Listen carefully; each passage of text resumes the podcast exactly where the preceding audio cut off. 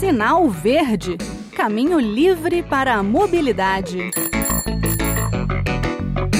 Olá, eu sou o Bruno Lourenço e começa agora o Sinal Verde, o espaço de mobilidade da Rádio Senado.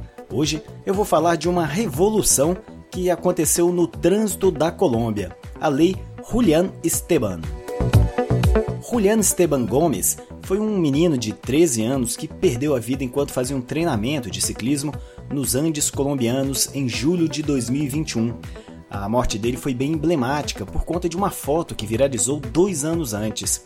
Ele, Julian, chorando copiosamente após a vitória do ídolo Egan Bernal no Tour de France.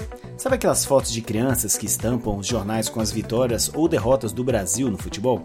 Pois é, os colombianos amam futebol, mas acima de tudo amam o ciclismo.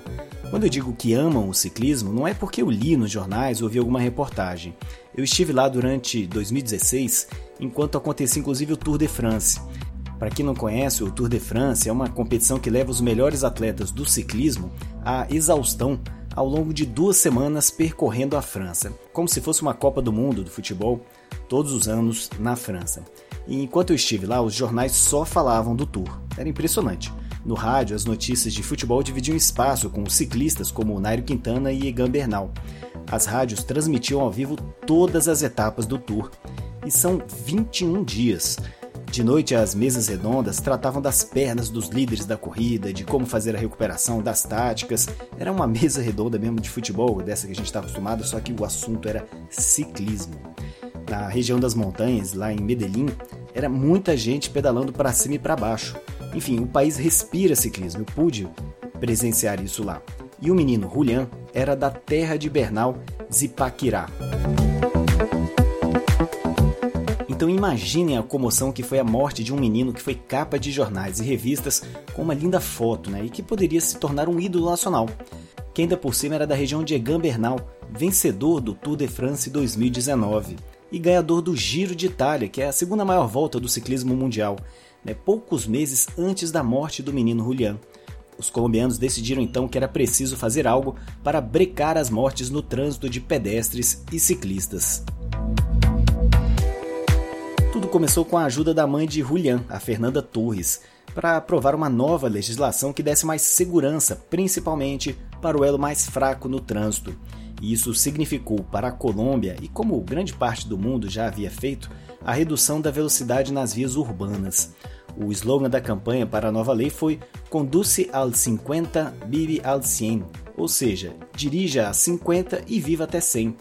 Os limites de velocidade por lá foram estabelecidos da seguinte maneira: 30 km por hora em zonas escolares e residenciais, 50 km por hora em vias urbanas e estradas, 90 km por hora em estradas nacionais e regionais, fora né, das zonas urbanas, e 120 km em pistas de mão dupla, sem travessia de pedestres.